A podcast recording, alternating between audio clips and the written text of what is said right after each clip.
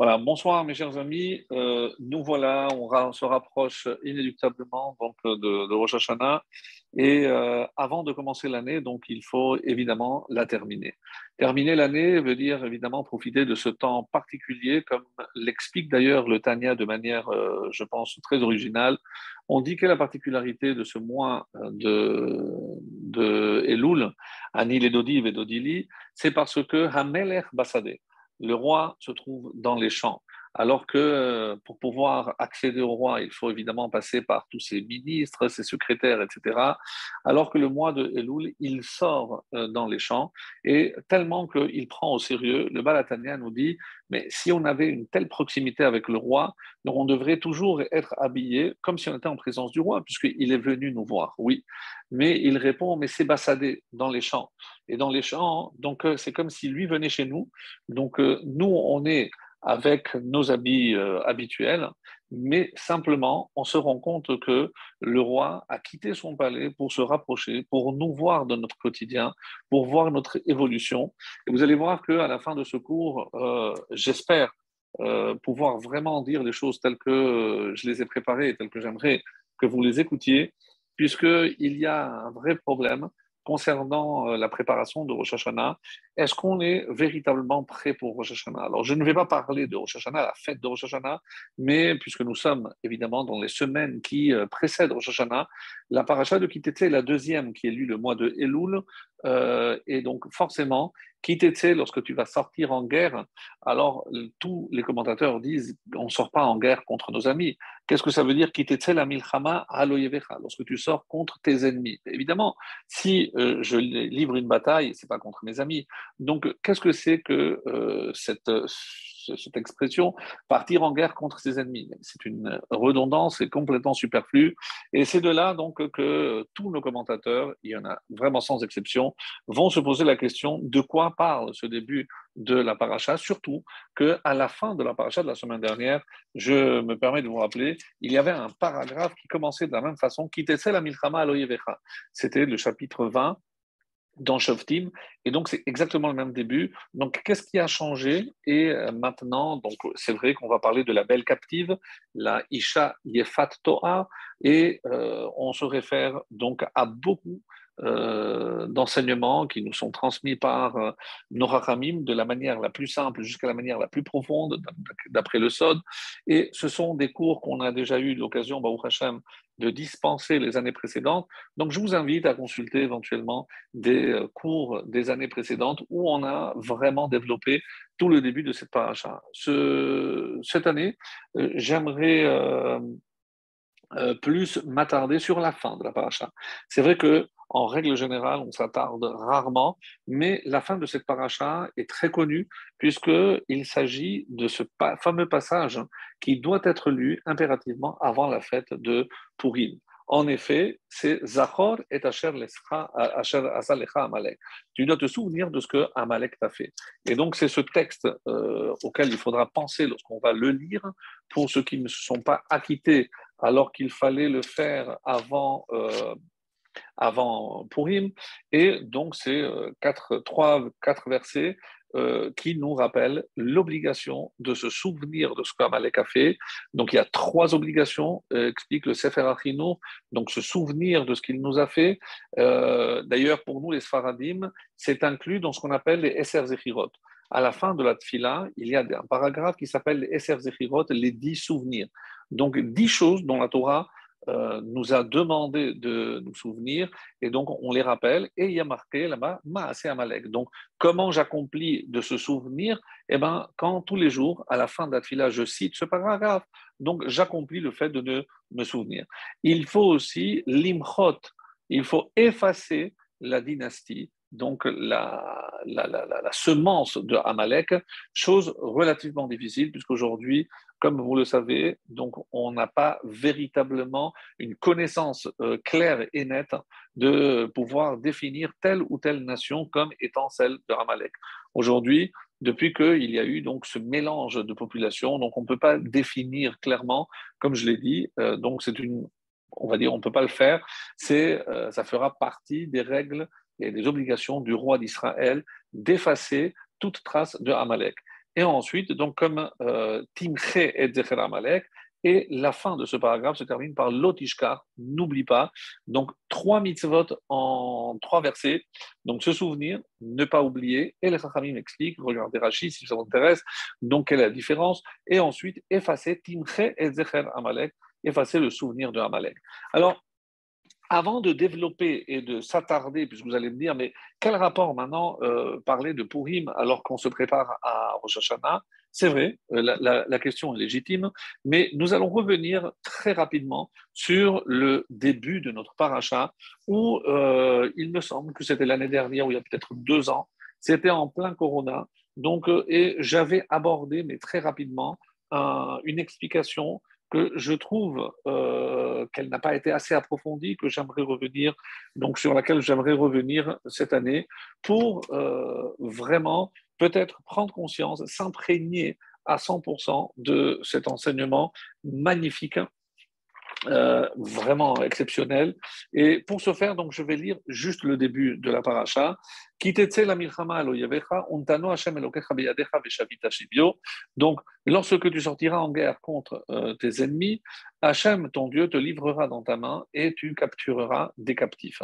Alors, parmi les nombreuses questions que tous les Chachamim posent, Kitetse lorsque tu sortiras en guerre, donc une guerre, euh, c'est pas moi, lorsque où une guerre, si c'est contre un ennemi, euh, donc il faut évidemment que tout le monde aille en guerre, pas moi tout seul. Qu'est-ce que ça veut dire kitetse Kitetse, où on aurait dû dire, lorsque vous sortirez en guerre. Donc, on, donc vous sortez en guerre et Hachem te livre ton ennemi entre tes mains. Pourquoi? Donc, qu'est-ce que, qu'est-ce que, on a la certitude qu'il suffit juste de sortir en guerre? Donc, tout ce qui touche la guerre a été dit précédemment dans la paracha de Shoftim. Donc, comment le Kohen faisait faire le schéma Si quelqu'un avait, euh, s'était fiancé, il fallait qu'il reste. Quelqu'un qui avait planté une vigne ou qui avait construit une maison sans l'inaugurer. Donc, tous les cas dont la Torah a parlé précédemment. Et il est question aussi, euh, euh donc celui qui a peur. Euh, il a le cœur faible. Donc lui aussi, il n'ira pas à la guerre. Pourquoi? Parce que par son comportement, il peut malheureusement aussi entraîner les autres dans une forme de, découragement. Donc lui, si tu as peur, donc euh, tu restes. Évidemment, les Chachamim vont nous dire, mais il a peur de mourir, il a peur de quoi? Donc il a peur de la faute parce qu'on sait très bien que ce n'est pas la balle, ce n'est pas le serpent qui tue, c'est la faute qui tue. Et ne pas avoir assez de mérite au moment où on en a le plus besoin, c'est-à-dire lorsque on est face à un danger imminent. Donc la seule chose qui peut nous euh, justement procurer euh, une protection exceptionnelle, c'est notre rectitude, notre honnêteté, notre droiture dans l'accomplissement de la volonté divine. Et c'est sur ce point-là, évidemment, qu'on va y revenir pour détailler tout ce qui est dit au début de cette paracha.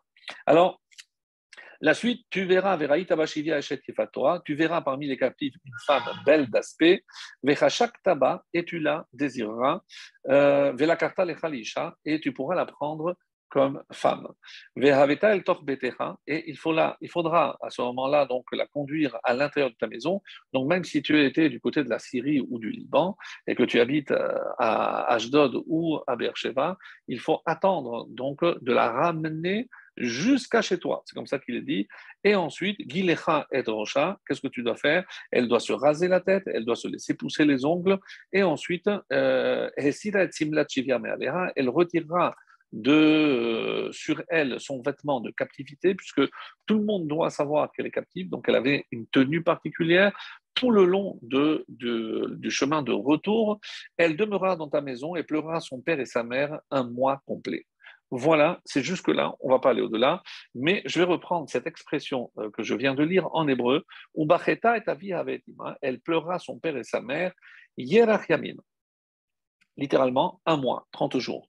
Ensuite, tu pourras euh, cohabiter avec elle et elle sera pour toi une épouse. Donc, la question que se posent euh, les Chachamim, c'est que on, a un mot pour désigner le terme de mois, c'est-à-dire Chodesh. Chodesh, on sait que généralement, donc, euh, quand on parle de Chodesh en français, c'est assez étonnant parce que est-ce que le mois c'est le début du mois ou c'est la totalité des 30 jours? Qu'est-ce que j'entends par le mot mois? En effet, quand nous on dit Rosh Chodesh, c'est le début du mois. En français, on dit néoménie. Néoménie, donc, euh, j'ai recherché, euh, c'est du latin et du grec néoménie. Donc, néo, c'est nouveau, et euh, c'est aussi du grec qui veut dire mens ou menes, c'est le mois. C'est pour ça qu'on entend le mot mois. certains disent que c'est par rapport à la lune. En anglais, c'est moon et ça donne month. Donc, dans le mot mois, on retrouve en quelque sorte la racine, pour ainsi dire, qui est la lune. C'est la lune qui détermine le mois. Donc, et euh, en grec, donc c'est le commencement d'une mois, d'un mois, pardon, ou le commencement d'une lune.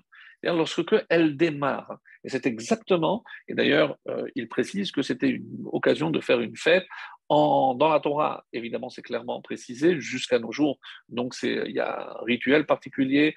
Euh, lorsque le temple existait, c'est encore plus voyant. Aujourd'hui, c'est évidemment la récitation du Hallel, il y a Moussaf, donc pour se souvenir de tout ce qui se faisait lorsque le temple existait. Donc, Chodesh, plus de 60 fois dans la Torah, on trouve ce terme qui revient pour désigner donc cette, unité de temps qui est euh, par rapport, qui est reliée à la Lune. Donc, euh, mais il y a un problème, c'est que le terme de mois désigne, donc par rapport à la, euh, au temps que mettra la Lune à tourner autour du Soleil, et c'est pas 29 jours ni 30, mais c'est ou 29 ou 30. c'est notre calendrier. Pourquoi? Parce que le temps exact, c'est 29 jours, presque et demi. Donc, on ne peut pas faire des mois avec 29 jours et demi. Donc, c'est pour ça qu'on a des mois de 29 et des mois de 30 et on alterne. Donc, 29, 30, 29, 30, etc. Donc, c'est comme ça que généralement, on alterne tous les mois. C'est ce qu'on appelle en hébreu chasser, qu'il manque, ou malé, complet. Complet, c'est lorsqu'il est 30, et chasser, manquant, c'est lorsque il ne comporte que 29, puisque normalement, il manque une demi-journée qui aurait dû être déjà du nouveau mois. C'est comme ça également qu'on peut expliquer pourquoi euh, certains mois, on a deux jours de Rosh Chodesh. Évidemment, vous l'avez compris, c'est lorsque le mois qui se termine à 30 jours, puisque le 30e, c'est déjà la nouvelle lune.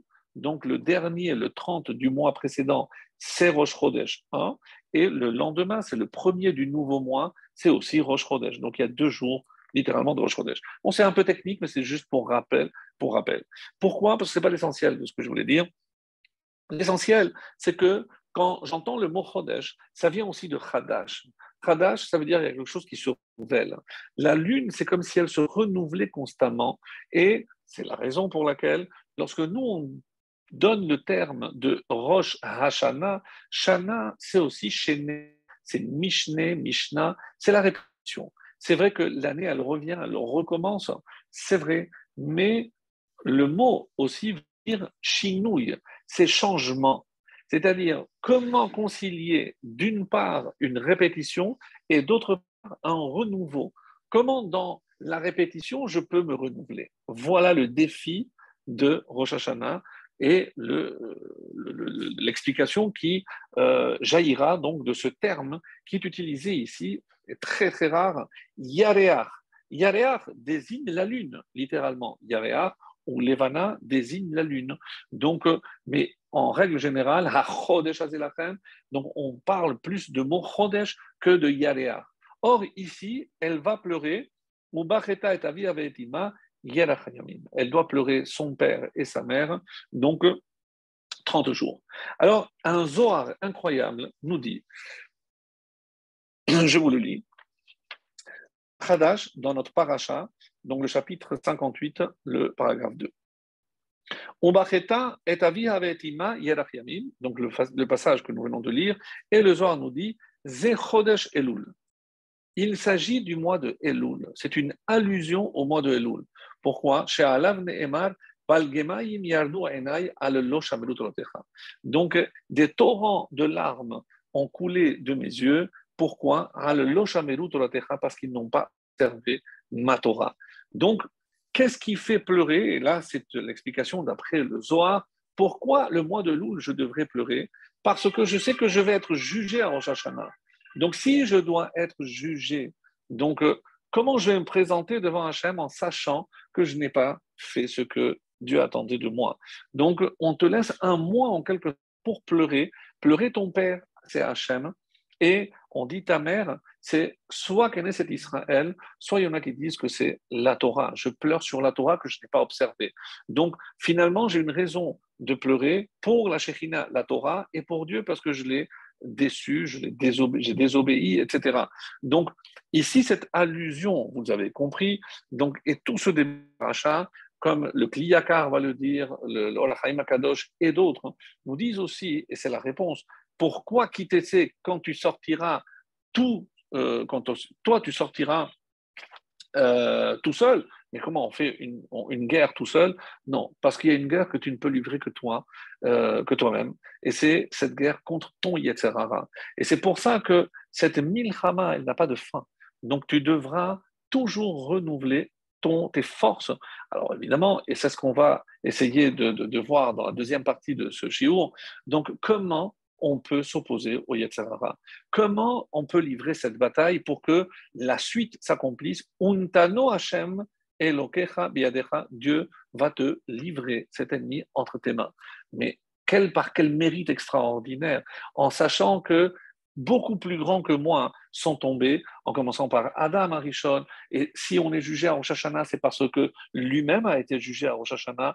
Donc, comme l'explique le, Midrash, on sait que la septième heure, donc Dieu a insufflé euh, la Neshama. Ensuite, huitième, il l'a placé dans le, dans le Gan Eden. Il lui a interdit de manger le fruit. Et la dixième heure, il, comme dit le Midrash, Savar. Il a fauté et il a désobéi. Donc ensuite, donc la douzième heure, il va être jugé et de la même manière qu'il a été euh, acquitté en quelque sorte de son jugement, donc il a dit tous tes descendants seront jugés en ce jour, comme c'était Rosh Hashanah. C'est la raison essentielle pour laquelle donc nous sommes encore aujourd'hui, nous tous, jugés à Rosh Hashanah. Alors, pour revenir donc sur ce qui est dit ici, et euh, même si je ne vais pas m'attarder parce que comment imaginer que la Torah fasse une concession euh, à mon Yetzerara? Est-ce que je peux amadouer mon Yetzerara? Est-ce que parce qu'il a désiré une femme, on peut imaginer? Alors, dans Kiddushin, traité de Kiddushin, la page 21b, et c'est ce que Rashi va rapporter, l'odibera Torah est la keneged Yetzerara. Donc, c'est pas par rapport à la captive que l'Agmara dit ça. C'est que tout le texte, tout ce passage, on ne parle que contre le. Et c'est pour ça que le est séduisant. Et euh, comme dans ma Sechet Souka, dans le traité de Souka, on a dit qu'il a plus de dix noms, le Yetzerara. Qu'est-ce que ça veut dire qu'il a dix noms, mes amis? Ça veut dire qu'il a plusieurs apparences. C'est le roi du camouflage.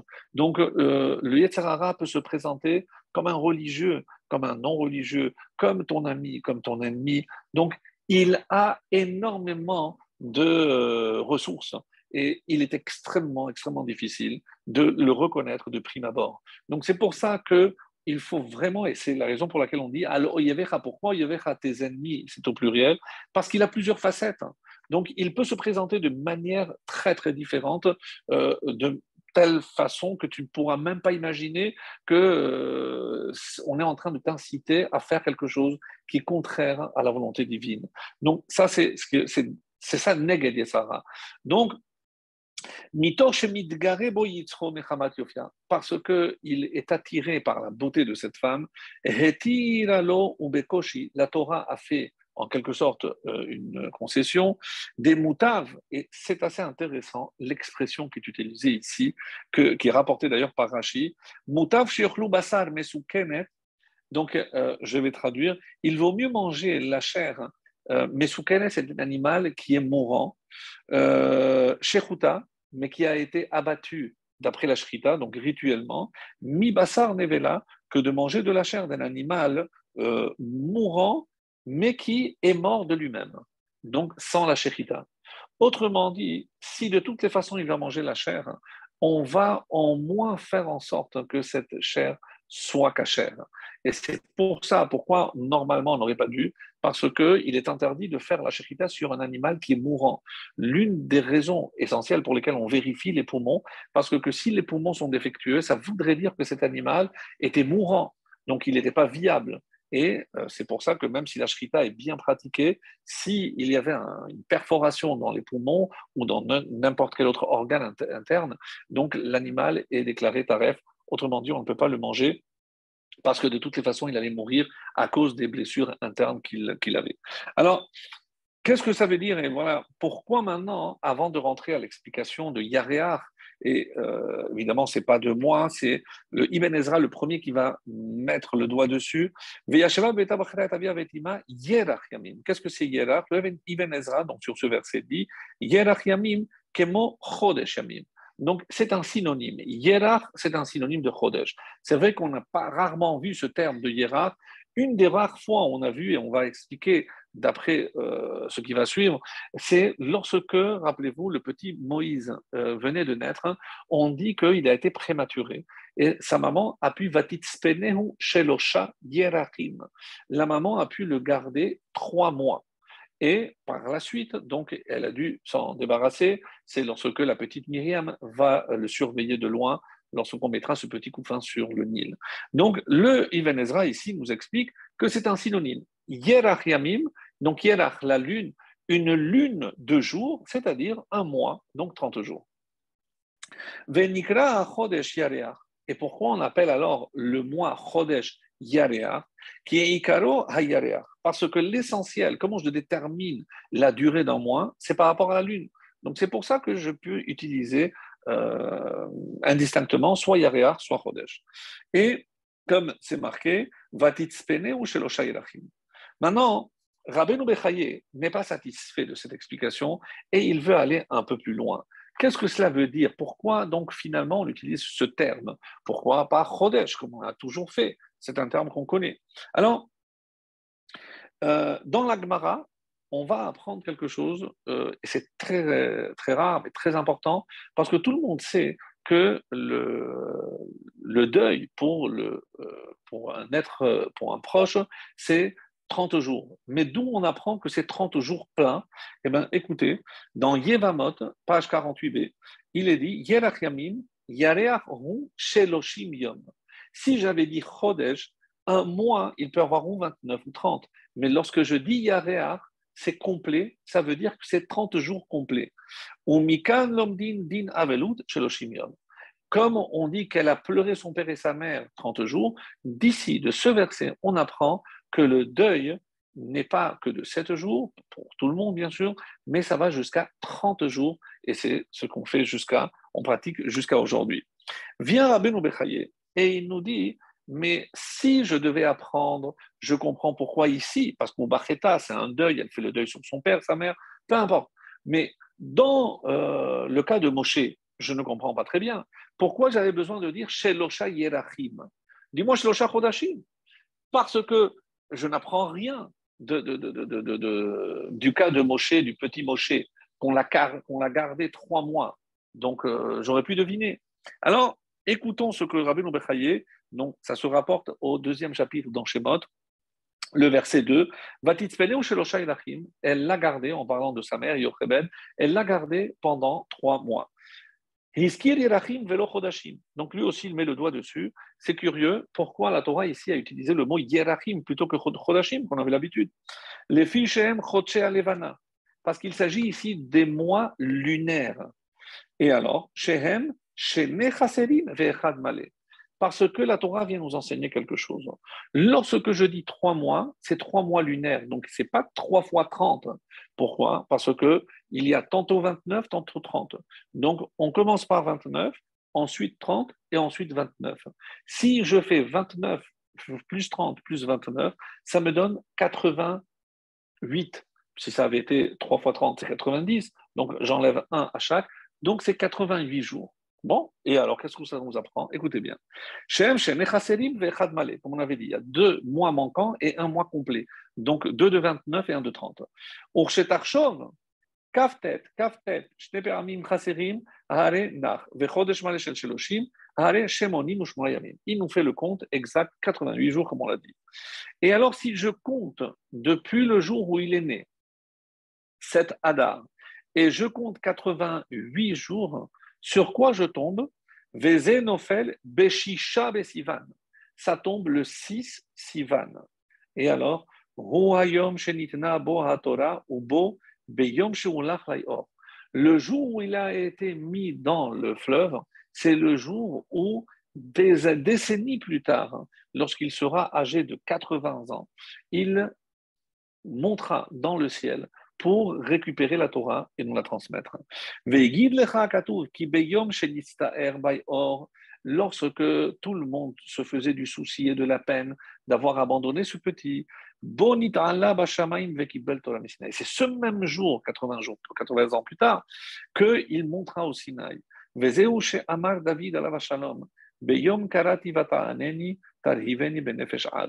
Donc, c'est le psaume 138. Alors, qu'est-ce que cela veut dire? Qu'est-ce qu'est l'enseignement magistral de Rabbi Noubechaye ici, mes amis? Et euh, vraiment, ça devrait nous faire réfléchir. C'est que des fois, nous, on se dit il y a quelque chose de triste, de pénible, puisque on doit se séparer de quelqu'un, que ce soit euh, comme le premier cas de Yaréa, où elle se sépare définitivement de son père et de sa mère, considéré comme un deuil, ou ici une maman qui doit se séparer de ce petit. Donc on aurait évidemment des raisons de croire que c'est une date extrêmement triste et qu'elle aurait pu garder en tête que c'est la date où son petit a disparu. D'ailleurs, quelques temps plus tard, donc c'est sa fille qui viendra et c'est elle-même qui va allaiter ce, petit Moshe Rabbeinu. Donc, des fois dans la vie, et c'est l'enseignement ici de Rabbeinu Bechaye, on ne voit que une des facettes de l'événement que nous sommes en train de vivre, mais on n'arrive pas, nous, parce qu'on n'a pas cette projection, on n'arrive pas à se projeter, comme on dit,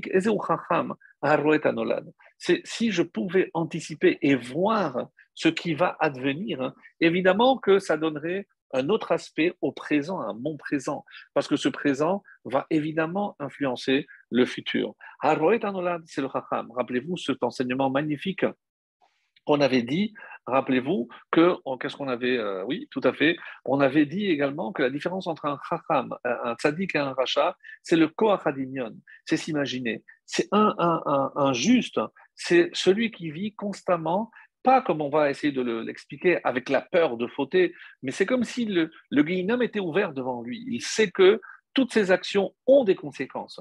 Et donc, la preuve, c'est que non, pour quelques instants de plaisir, de désobéissance, je vais mettre en péril mon futur, mon futur ici-bas, mon futur là-haut. Donc, est-ce qu'on est capable de se projeter? Et c'est ça euh, la, force du tzaddik, c'est celui qui est capable, roé un nolad. Dans le sens de les conséquences aussi bien proches que un peu plus lointaines de toutes mes actions et même de mes paroles.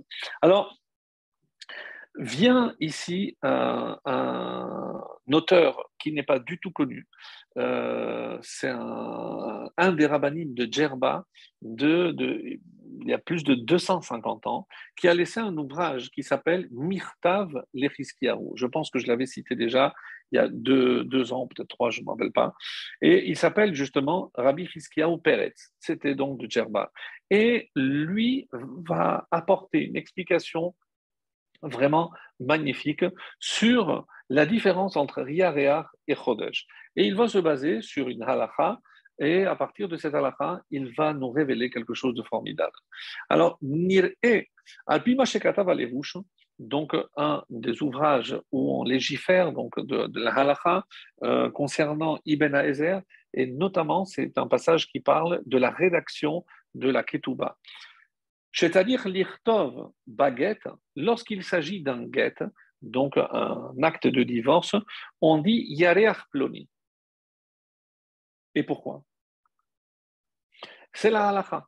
La halacha nous dit que lorsque, comme pour euh, un ketouba, dans la ketouba, je dis beyom revi'i, tel temps de jour, le shayamim, le chodesh, et je dis elul, je dis j'utilise le mot Chodesh avant de désigner le mois. Dans le guet, hein, le mois est désigné par le mot Yareach.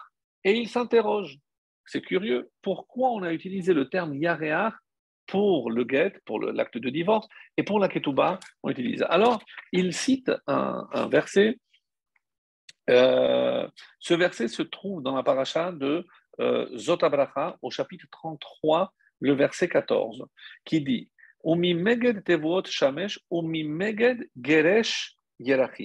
alors vous allez voir que la traduction littérale ne nous laisse pas voir ou entrevoir pourquoi il faut marquer Yarear dans un get, mais je vais l'expliquer euh, très rapidement. Ou. Alors, certains expliquent le mot Mimeged comme les délices, et d'autres disent la libéralité. Euh, c'est comme ça que j'ai trouvé une traduction magnifique, mais c'est extrêmement littéraire. Ça veut, dire tout simplement la, générosité ou la largesse dont Dieu fait preuve. Ou donc, avec la générosité, les récoltes du soleil, ou Mimeged, et avec cette même générosité et largesse de Dieu, et Geresh Yerachim, donc il parle de la germination des mois.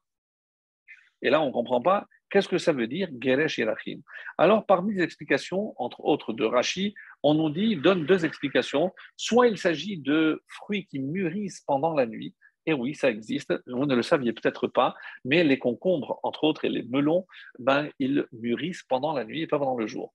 Ou alors, qui, euh, il explique, deuxième explication que Rachid donne, qu'est-ce que ça veut dire des produits des lunes? Parce qu'ils apparaissent de mois en mois. Donc, et c'est pour ça que euh, ça c'est le sens, on va dire, simple. Mais Geresh, Geresh c'est aussi Girushin. Girushin, c'est expulsion. Les Gerouchés Castilla, les exilés euh, expulsés de Castilla, c'est une expulsion. Donc Girushin, c'est aussi un divorce. Euh, quelqu'un a dit, Eliani euh, Garouche, je suis divorcé. Geresh est le mot qui désigne la séparation, est accolé ici avec Yerachim. Donc, nous explique ici, en citant la, la que comme on a mis à proximité, on a accolé donc ces deux termes, de là on apprend que lorsque on va rédiger un get, eh ben, il faudra utiliser le terme de hierach et non pas chodesh. Et à partir donc de versets que je vous ai lus. Aval ketuba, mais par contre pour une ketuba, non, yirtov chodesh. Pourquoi et d'où on l'apprend? De notre paracha, la paracha de Kitetse. Qu'est-ce qui a marqué? Ki ikar ish isha Lorsqu'un homme prendra une nouvelle femme. Alors, Qu'est-ce que ça veut dire une nouvelle femme? Est-ce que c'est par rapport à une ancienne ou pas? Ou euh, c'est pour lui elle est nouvelle. Donc il y a plusieurs explications que les Chachamim disent, mais on a vu ici qu'il kar ish, donc il se marie, et par rapport à Ishon dit elle doit être nouvelle.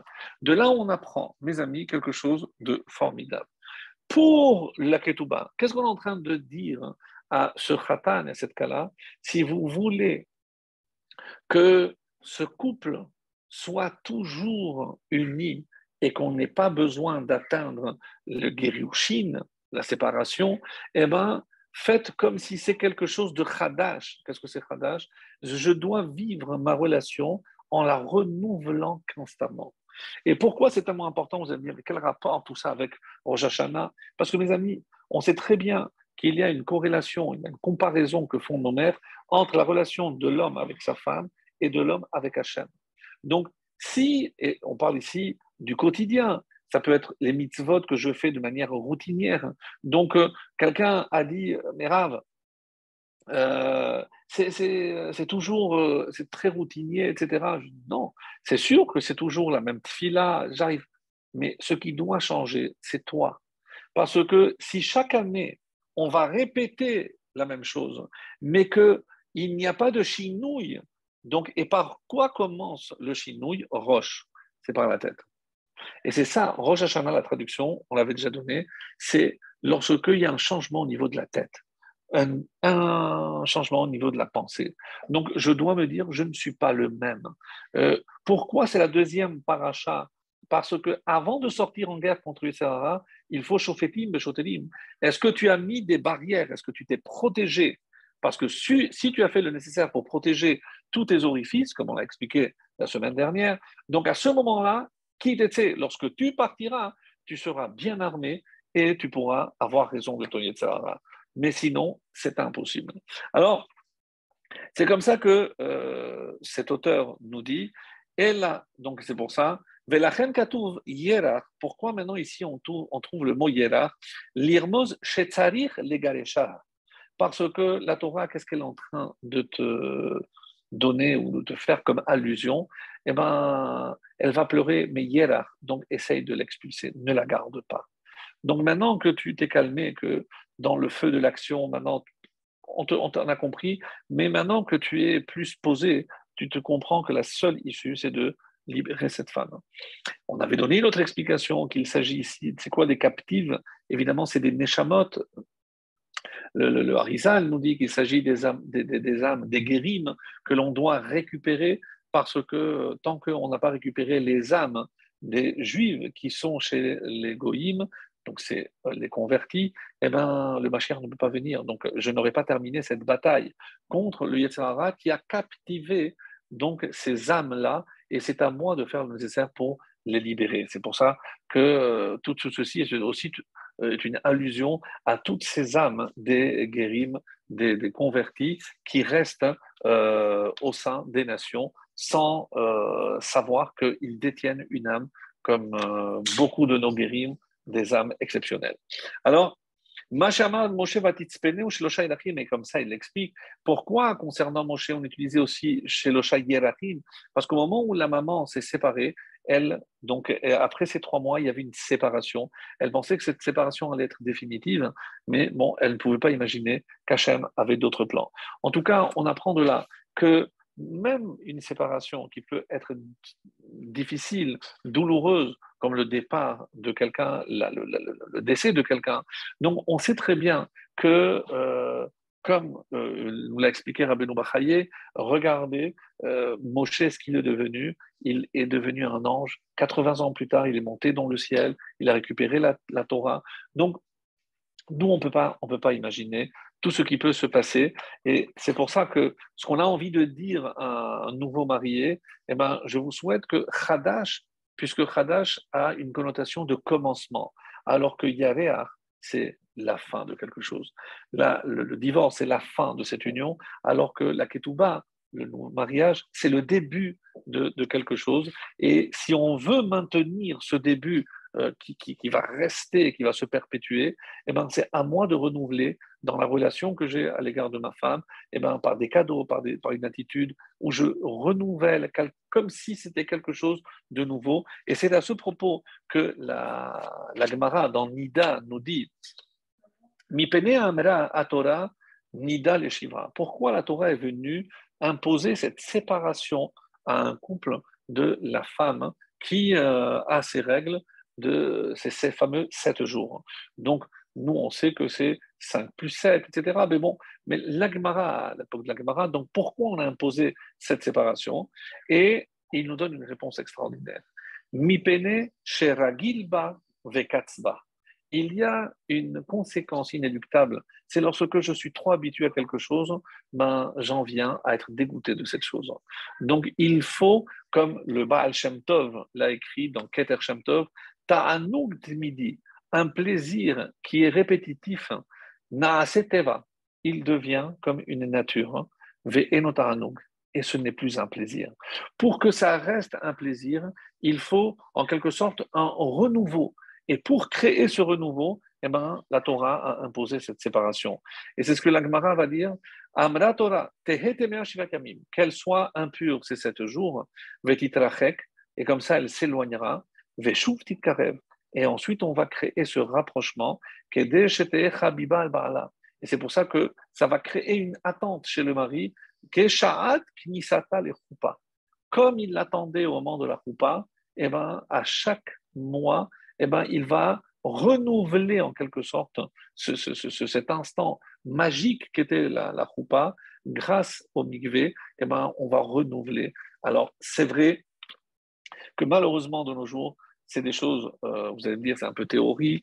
Euh, combien de couples, avant de passer à la, sous la choupa, vivent déjà ensemble mais bon, c'est relativement triste hein, et ce n'est pas une garantie de la durée dans le temps malheureusement.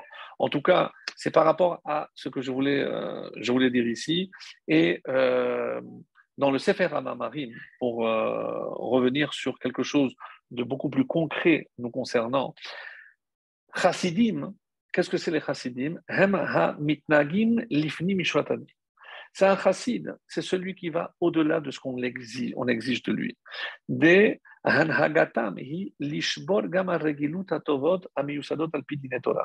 que même s'ils ont pris de bonnes habitudes, mais il faut être capable de casser pour que ce ne soit pas une routine. Alors,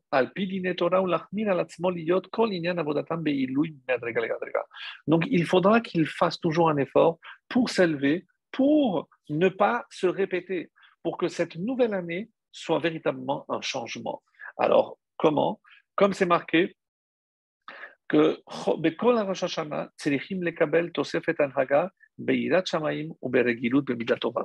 il faut prendre sur soi une nouvelle, une dans Yirat Shamaim, c'est-à-dire des choses qui me permettront de un peu un plus euh, à ce propos, ou alors Bemidatova. Donc, pour, pour ne par exemple, sur une mida, donc avant de, de, de, de, répliquer parce que je mets en colère, je vais me retenir une seconde, deux secondes avant de dire quelque chose.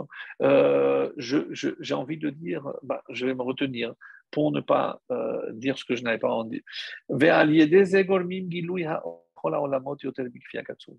Et c'est grâce à ça qu'on pourra dévoiler plus de lumière hein, que tout ce qu'on peut imaginer. Mes amis, donc il y a une petite histoire euh, très sympathique que j'ai entendue récemment de quelqu'un qui avait pris sur lui, euh, comme c'est marqué, Tikon Tefilati. Donc, quand je me prépare à la tfila, d'après euh, cela, avant la tfila, c'est pour ça qu'il y a des robinets, ils ne sont pas que pour les Kohanim, c'est bien, euh, une obligation, de se laver les mains avant d'entrer pour, euh, pour faire telle ou telle tfila. Alors, il y a quelqu'un qui ne faisait pas, il a pris sur lui de le faire. il habitait dans un quartier relativement religieux, donc il n'avait pas de problème. Juste avant de rentrer dans n'importe quel sina, il avait un robinet, etc. Et pendant les vacances, quelques semaines comme maintenant, euh, avant Rosh Hashanah. Donc, il est parti euh, du côté de Tel Aviv, sur le Yarkon, sur le fleuve, pour courir.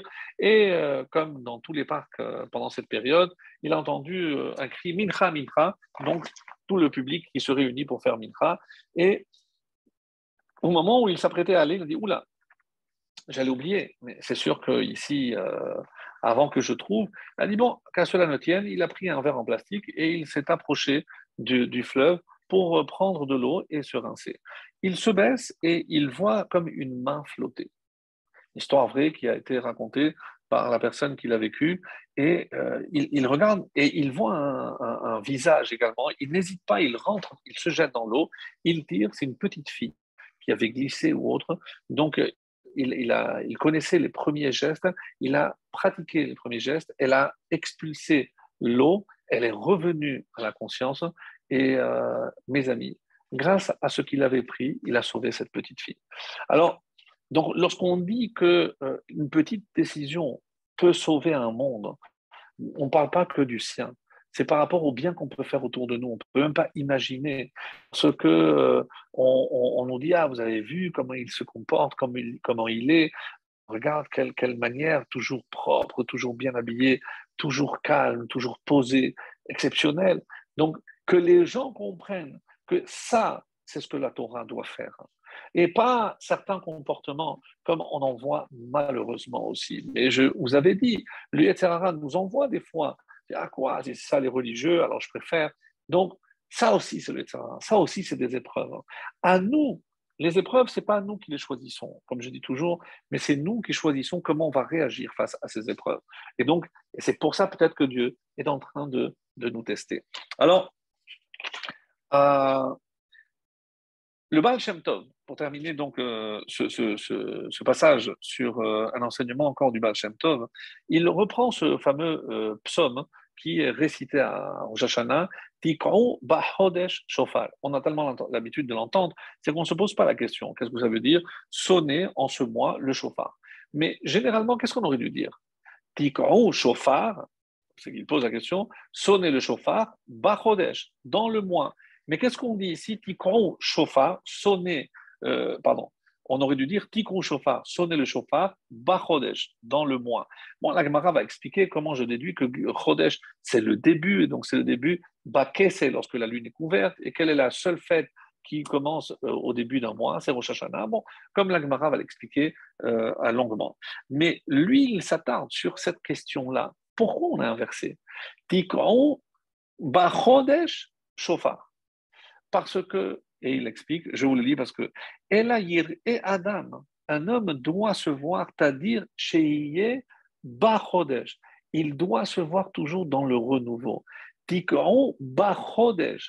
Que toi, tu te renouvelles. Pour que tu renouvelles tes bonnes actions. Que ce ne soit pas une routine, une règle à laquelle tu ne réfléchis même pas lorsque tu l'as fait. Et la suite, qu'est-ce qu'elle dit? C'est un décret pour Israël, Mishpat le jugement par le Dieu de Yaakov. Et de ce verset, on apprend que c'est à ce moment-là que pour être jugé, il faut faire sonner le chauffard, c'est évidemment Rosh Hashanah. Donc c'est vrai que euh, les lois nous sont imposées, les mitzvot nous sont imposées. Mais alors, je peux les faire de manière routinière Non. Tikron bachodesh. Essaye de te renouveler. Chauffard, c'est aussi l'échapper en hébreu. L'échapper, qu'est-ce que c'est? C'est améliorer. Donc, s'il n'y a pas de changement, mes amis, il n'y aura pas d'amélioration. Je ne peux m'améliorer que s'il y a un changement. Je ne peux pas rester le même. Si, encore une fois, on va voir par la suite maintenant que comment je peux me renouveler, qu'est-ce qui peut faire en sorte que je puisse progresser? Il y a une seule chose, c'est ce qu'on va voir euh, tout de suite maintenant avec euh, deux textes de, de, Gemara que je, vous ai prévus. Alors, euh, est-ce que vous saviez par exemple que le Kohen Gadol, chaque année, il changeait ses habits? Il fallait qu'il mette, alors que c'était des habits qu'il mettait un seul jour pour euh, eh ben, tous les Kippour, il fallait qu'il change ses habits. Pourquoi? Parce que Kol Shana Begadim Hadashim, parce qu'il il est dit midobad. Il faut que ce soit à sa mesure. Nous, on croit à la mesure, euh, si c'est 42 ou 43 de chemise. Non, mes amis, midobad, à sa mesure, mido, par rapport à ses midotes. Est-ce que ça correspond à ta mida Maintenant que tu as changé quelque chose, donc tu dois aussi changer tes habits, puisque les habits sont le reflet de l'intériorité. Et donc, si tu as changé l'intériorité, il faut changer l'extériorité. Donc, le sens de nouveau, c'est pour marquer un renouveau, mais à l'intérieur. Ça, c'est ce que veut nous dire ici ce texte-là. Et pour revenir maintenant sur ce que je disais, c'est la fin de la paracha. Donc, on a s'est attardé un petit peu au début. On va revenir maintenant sur la, fin. Et euh, rappeler également que, comme il s'agit de la guerre contre le Yetzerara, donc il nous faut des armes. C'est la paracha de toutes les parachas de la qui contient le plus grand nombre de mitzvot. On l'avait déjà dit, euh, rappelez-vous, c'est 74 il y a pas moins que 74 commandements dans cette seule paracha de Kitetse. Et 74, euh, les Chachamim, c'est curieux, mais comme il n'y a pas de hasard, c'est curieux pourquoi? Parce que 74, c'est Ayin, 70, et Dalet, c'est 4. Donc, mais les deux lettres donnent Aed, un témoin. C'est curieux. Comme si on venait, on venait témoigner de quelque chose. Et c'est cela que je disais tout à l'heure, on va essayer d'approfondir qu'est-ce que je, je témoigne de quoi? Alors, le, le nous dit, et là on va rentrer dans une partie un peu plus profonde, parce que j'aimerais euh, citer un enseignement de nos maîtres, les, kabbalistes, hein, euh, cité par le Ben Ishraï et autres. Et d'ailleurs, le, Ben Ishraï, donc la tombera cette semaine, c'est le, le 13 Elul. C'est pour ça que je tenais absolument à faire un, ridouche par rapport à ce qu'il aura à nous, enseigner par rapport à cela. En tout cas, qu'est-ce qu'il dit? C'est le Chida, dans un, son ouvrage qui s'appelle Nahal euh, Sorek, il nous dit Car directement par, l'œil, vous verrez Beshuv Hashem Tzion, lorsque Dieu reviendra euh, à Tzion. Et il nous dit, qu'est-ce que c'est Ayin Be'ayin Un Ayin contre un Ayin. Et il nous explique qu'au départ, hein, devait s'appeler Asouy, parce qu'il était déjà complètement fait. Et donc, Yaakov devait s'appeler Yaakov. Qu'est-ce qu'il a fait? On dit qu'il a pris la fin, le talon de Esav. Les Chachamim euh, du Sod nous expliquent qu'il s'agit, il a pris la dernière lettre. Et donc, du coup, euh, quand il a pris le Yud, et on dit que le Yud, c'est aussi un symbole du mois de Elul, comme ça, ce sera pour une autre fois. Et donc, du coup, c'est devenu Yaakov. Mais qui Aïn Be'aïn, c'est parce qu'il y a une guerre entre deux Aïn. C'est le Aïn de Esav et le Aïn de Yaakov. Et cette guerre durera jusqu'au retour d'Hachem sur le mont euh, Sillon. Alors, qu'est-ce que euh, Yaakov a fait? Et donc, où est-ce que je retrouve ces deux lettres, Rayin, Dalet? Mes amis, euh, si vous avez prêté attention, c'est dans le schéma. Shema Israël, Hachem Elokeinu, Hachem Echad. Alors, je vous l'ai écrit pour bien vous montrer comment, dans ce verset, tel qu'il est écrit dans la Torah, donc Shema Israël Hashem Elokeinu Hashem Echad, donc il y a le Ayin qui est rabati, c'est-à-dire il est plus grand que les autres lettres, et dans le mot Echad, le Dalet est aussi plus grand. Si je prends donc ces deux mots, Ayin Dalet, ça donne Aed. Aed, c'était moi. Donc, je viendrai maintenant expliquer cette deuxième partie de ce que j'ai écrit ici. Alors, maintenant, euh, quand je vois que Aïn, euh, pourquoi je parle de Aïn? Parce que Esav, et on avait déjà touché ce, thème-là, c'est Aïn Ra, un mauvais œil, comme on avait parlé pour Bilam. Et si je prends Aïn Ra, la valeur numérique me donne 400. Ça vous dit quelque chose? Lorsque Esav a voulu affronter Yaakov, il est venu avec 400 soldats. Donc, le chiffre 400 est lié à euh, Esav, est lié aussi à Aïn Ra, un mauvais œil. Si je fais par contre Aïn Tov, Aïn c'est 130, Tov c'est 17, 147. Mes amis, qu'est-ce que c'est 147 C'est le nombre d'années que Yaakov a vécu. Et d'après certains, euh, c'est vrai que nous aujourd'hui, dans le livre de Tehillim, nous avons 150 psaumes. Mais au départ, il y en a qui disent qu'il euh, y a trois qui ont été rajoutés, mais normalement c'est 147.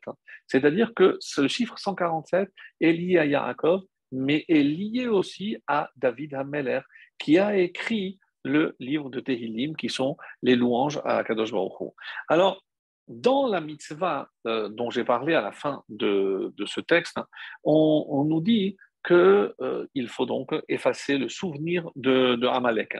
Et pour comprendre ce que je voudrais et faire le lien avec ce que je viens de dire, où est-ce qu'on parle de cette guerre? C'est à la fin de la paracha de Béchalar. Et euh, très très intéressant parce que à la fin de Béchalar, lorsque la guerre a vraiment eu lieu, donc euh, va y avoir Amalek. Donc Amalek est venu et il s'est battu avec Israël à Rephidim. Et euh, donc là, on voit que Moshe lève les mains. Donc c'est curieux. Qu'est-ce que ça veut dire? Est-ce qu'il euh, y a une guerre qui consiste à lever les mains? Donc dans la, une Mishnah, dans Rosh Hashanah, qui parle de, du chauffard, eh ben, on nous cite ce verset et on nous dit que euh, la guerre contre Amalek se fait en levant les mains. Qu'est-ce que ça veut dire? Parce que quand Moshe levait les mains, les bénis Israël levaient les yeux au ciel et ils imploraient Dieu et Dieu euh, accordait donc sa grâce et ils avaient ils remportaient la victoire. Donc, euh, mais pourquoi pour les autres guerres il n'y a pas eu cette façon de faire? Pourquoi il n'y a que contre Amalek apparemment qu'on retrouve cette façon de lever les mains? On n'a pas encore compris qu'est-ce que ça voulait bien dire et miser ou miser. Donc il y avait Aaron et Rour, donc il fallait que deux tiennent les bras. De là, on apprend que à Rosh Hashanah à à la Teva, il faut impérativement trois personnes. Même lorsqu'il y a le Tokea, il y a deux personnes qui l'accompagnent. Puisque, n'oublions pas que tout ceci parle euh, de la guerre contre le Yetzerara. Mais on ne voit pas ici à Amalek le, rapport entre Amalek et le Yetzerara. Alors attendez-moi. Et donc, dit la fin de la paracha, va Yomer Hashem. D'ailleurs, euh, pourquoi il fallait que ce soit euh, question que on avait déjà vu, il me semble. Pourquoi Moshe n'a pas livré lui-même la bataille Il a demandé à Yahushua, parce qu'on sait que euh, le seul qui pouvait euh, venir à bout de Aesav ou de Amalek, c'était un descendant de Yosef. Pourquoi? Parce que Yosef, on, avait expliqué longuement, c'est que euh, quand on, lui a demandé, non. Donc on dit qu'il Elohim Ani. Donc il s'est présenté comme celui qui craint Elohim avant d'interpréter les rêves, etc. Et comment il se présente à Amalek? Lo Yere Elohim. Lui, il ne craint pas comme l'image où il s'est jeté dans un bain juste pour le refroidir. Donc il n'a pas de crainte de, de, la faute ni de, de, Dieu. Et face à lui, celui qui par excellence est appelé le craignant Dieu, c'est euh, à part Abraham bien sûr, c'était Yosef. Et c'est pour ça que seul un descendant de Yosef pourra, pourra venir à bout, à bout de Esav ou un descendant comme Amalek. Et donc, Et est descendant de Yosef, donc c'est pour ça que Yoshua est, appelé. Et on il lui a dit, Becharlan Wanashim, rappelez-vous cette explication qu'on a donnée, c'est que les, euh, les, habitants de Amalek étaient très très forts en sorcellerie et euh, ils pouvaient avoir une achisa, une prise sur des bénis Israël, sauf, et c'est euh, une des explications, qu'est-ce que tu dois nous choisir? Ceux qui sont nés en Adar 2. Pourquoi? Parce qu'à Adar 2, il n'y a pas de mazal, il n'y a pas un astre, il n'y a pas de signe du zodiaque, donc ils sont en dehors ils sont intouchables. Et c'est pour ça que la bataille contre Amalek, c'était, d'après cette version-là, que par des soldats qui étaient nés en Adar 2. Donc ça, je ferme rapidement la parenthèse et je vais à l'essentiel. Alors il lui a dit, donc écris ceci en souvenir dans le livre et place-le beozne Yehoshua et place-le dans les oreilles de Yehoshua. Je ne vais pas m'attarder pourquoi les oreilles, on avait déjà parlé, mais un Balatourim magnifique nous dit regardez, euh, qu'est-ce qui se trouve ici Si je prends le mot Zikaron, Basefer, Vesim, Beozne, je prends les initiales Zayin, euh, ensuite Bet, Basefer, Vav et Bet. J'adonne le mot Zevouv. Zevouv, c'est une mouche. C'est une mouche. Quel est le rapport? Et pourquoi parce que euh, on a comparé la mouche. Qu'est-ce qu'est la particularité de la mouche? C'est que mm, j'ai beau la chasser, elle revient. On dit que euh, ici le Balatourim compare Amalek au Yetzerara, parce que le Yetzerara, c'est comme ça qu'il procède. Il va toujours revenir, il lâche pas. C'est pas parce qu'on a réussi à le euh, vaincre une fois qu'il va lâcher la prise. Certainement pas. Comme la mouche, elle revient, elle revient, elle revient. Et c'est pour ça qu'il nous dit que euh, comme si, euh, comme un mouche ou un moustique, viennent pour sucer le sang. Donc, pour prendre l'essentiel. Et ça, malheureusement, donc on va voir que c'est euh, très grave. Alors, à ce stade, donc, je voudrais très rapidement lire un passage dans le traité de Sota, la page 20. Et c'est relié évidemment avec ce que nous avons vu, et ça nous permettra de mieux comprendre. Alors, on nous dit que par rapport à la Sota, vous vous rappelez, il fallait écrire et après rentrer ce parchemin dans l'eau pour que ça s'efface. Donc il fallait que ce soit une, euh, encre qui puisse s'effacer, puisque si la Torah recommande que ça s'efface, donc euh, il fallait que ce soit une... Et, c'est la discussion dans la Mishnah, etc. Ici la Gemara demande, Achika Marley, voici ce que Rabbi Meir lui a dit, Lo Mibaya, pardon, pardon, euh, donc, on cite une, une braïta qui dit Amar Rabbi Yehuda Amar Shmuel Mishum Rabbi Meir. Rabbi Yehuda a dit au nom de Shmuel, citant Rabbi Meir. Qu'est-ce qu'il a dit? Que Shaiti Lamed Torah Etzel Rabbi Akiva. Lorsque j'étudiais auprès de Etzel Rabbi Akiva, Haïti Matil Kankanton le Je mettais du Kankanton. Certains disent qu'il s'agit du vitriol. Donc c'est comme ça que j'ai trouvé l'explication dans l'encre et euh, pour écrire des parchemins secrets. Velo Davar. Et donc, quand j'étais devant Rabbi Akiva, il ne m'a pas dit non, il ne faut pas utiliser parce que ça rend l'encre plus indélébile. Et il ne me disait rien. Lorsque je suis arrivé chez Rabbi, il m'a dit euh, Beni qu'est-ce que tu fais comme euh, travail? Et il lui a dit Lavlar Ani, je suis un sofer, un scribe. Amali Beni Hevezahir, sois très prudent. Parce que ton travail est un travail des cieux ototir, de peur que tu, il manque une lettre ou que tu rajoutes une lettre. Et donc c'est très grave. Tu peux détruire le monde. Alors après, on va donner des, exemples. Pourquoi? Parce que si je dis par exemple, si au mot euh, j'enlève le aleph. Donc, bon, tout le monde comprend que c'est très grave. Si Bereshit bara Elohim, si je rajoute une lettre, où ils ont créé, je suis en train, d'associer, je peux faire des choses extrêmement graves hein. si je rajoute aussi je mets une lettre. Et il lui a dit non, j'ai euh, un, produit qui s'appelle Kankantom, j'ai dit que c'est du vitriol, et Amarli, mais est-ce qu'on peut vraiment utiliser? Pourquoi pas? Parce que Torah Amra Umacha, puisque la Torah dit qu'il faut effacer. Alors que si tu mets du kankantom, donc elle ne va pas s'effacer. Euh, Ktav il faut que ce soit une écriture qui puisse s'effacer.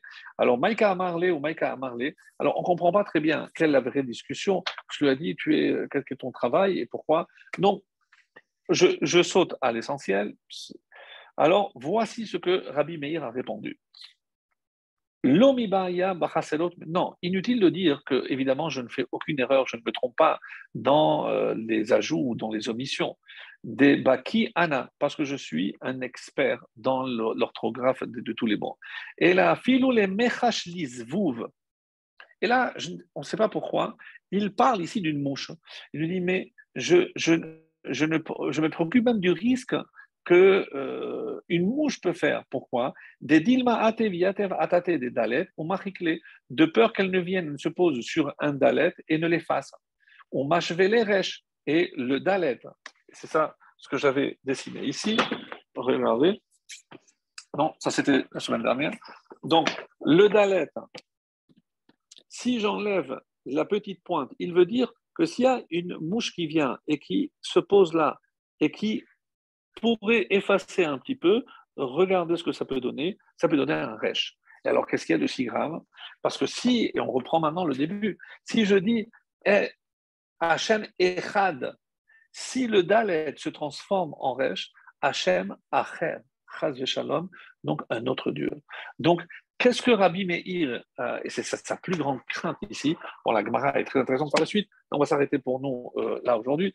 Qu'est-ce que ça veut dire? Il, craignait vraiment.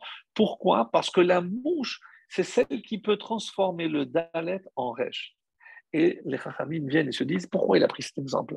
Si je vais joindre maintenant ce qu'a ce qu'a dit le, le Balatourim, que le Zévou, c'est une allusion à Amalek, c'est une allusion Yetzerara, quel est le but du Amalek, du Yetzerara C'est transformer le euh, Dalet de Echad en Acher. Et qui parle? Rabbi Meir Qui était son maître? Elisha Ben Abouya.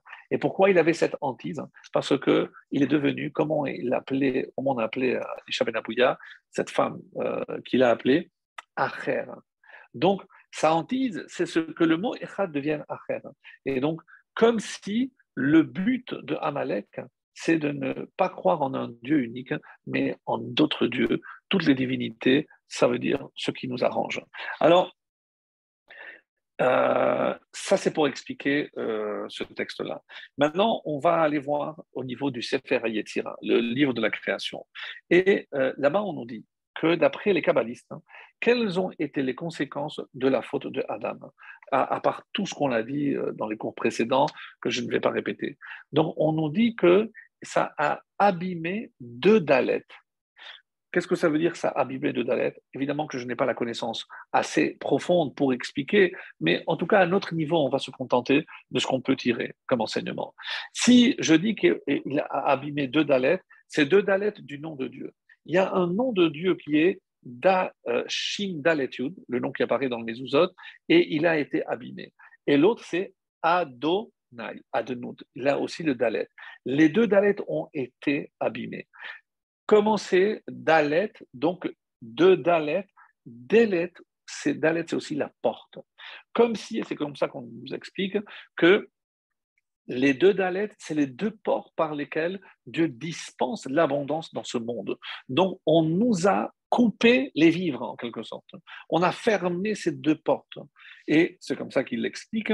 Qu'est-ce qu'il reste, mes amis, lorsque dans le mot euh, Shin Dalet Yud, j'enlève le Dalet qui a été, il reste Shin et Yud, Yesh.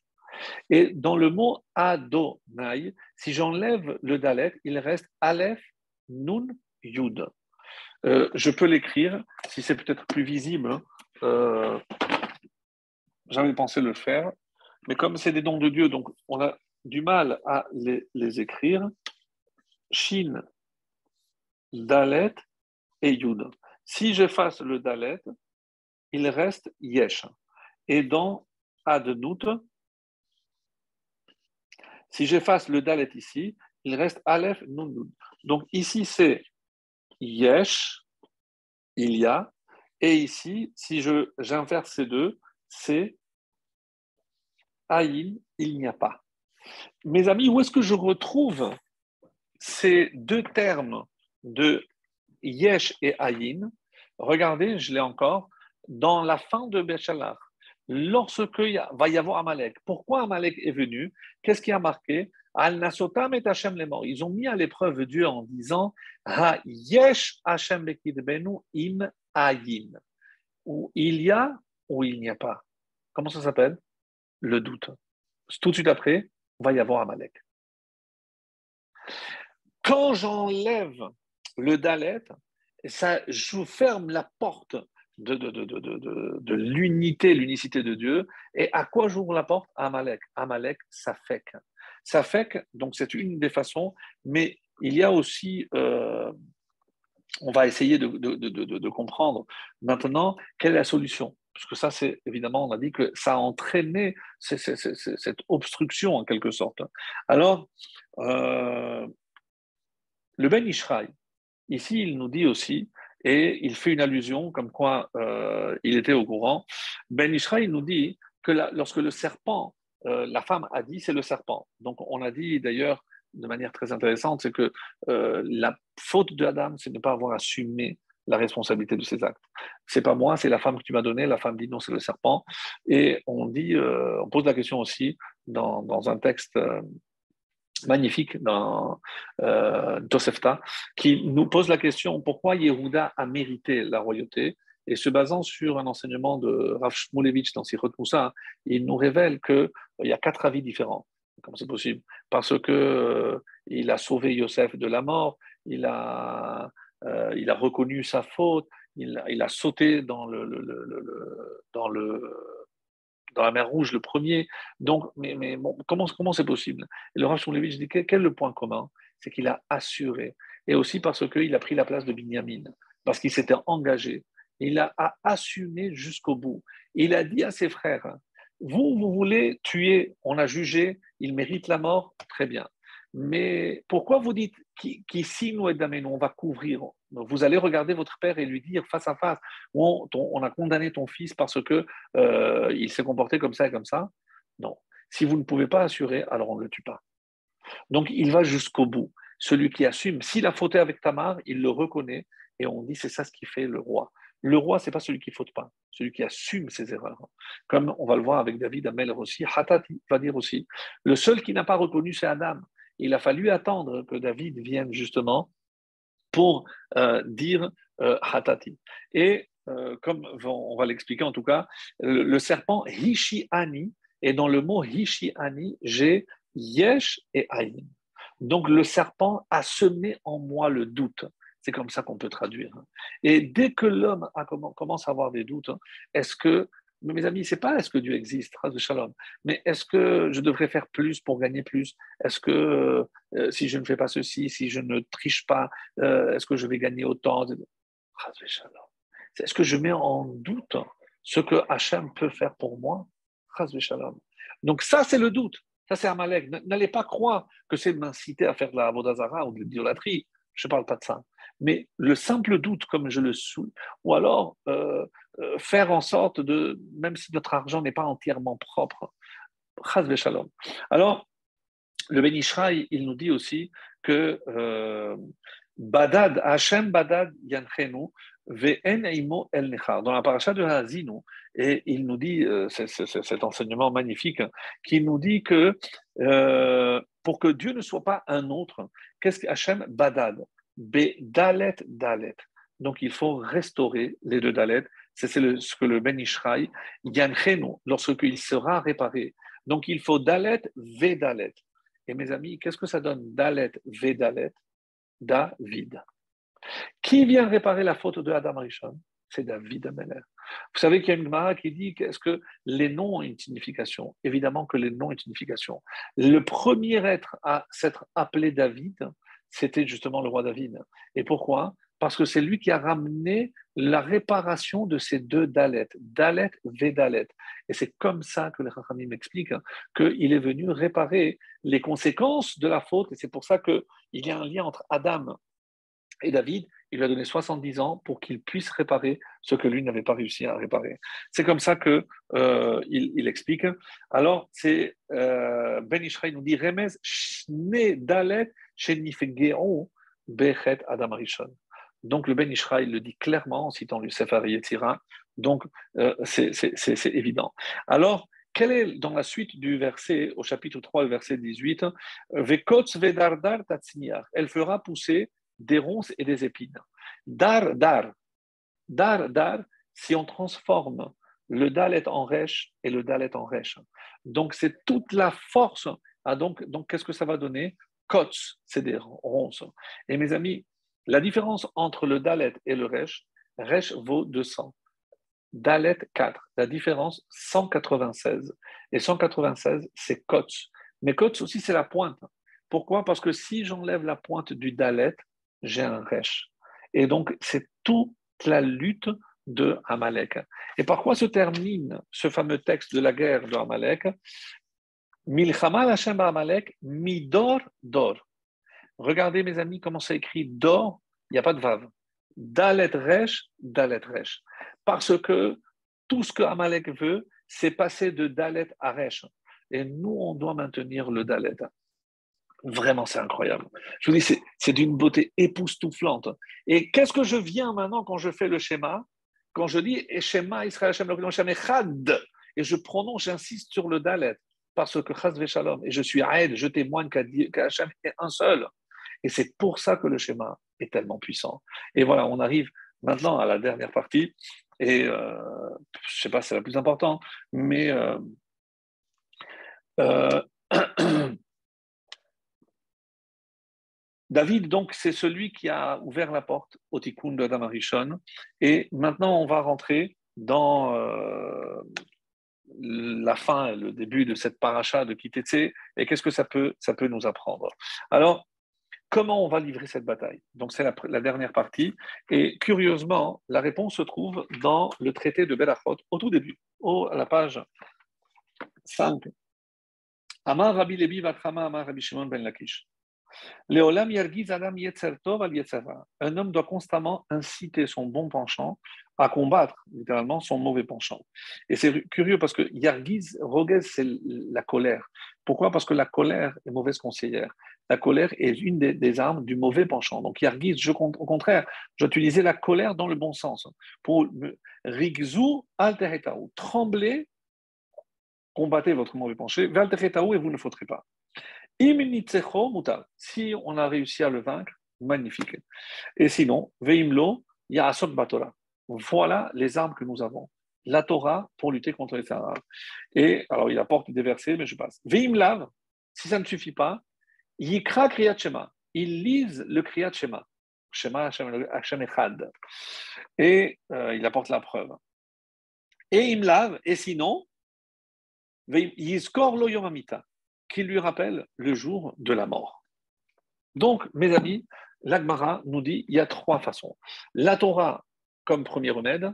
Euh, deuxième, d'abord, tu peux me mettre en colère, bien sûr.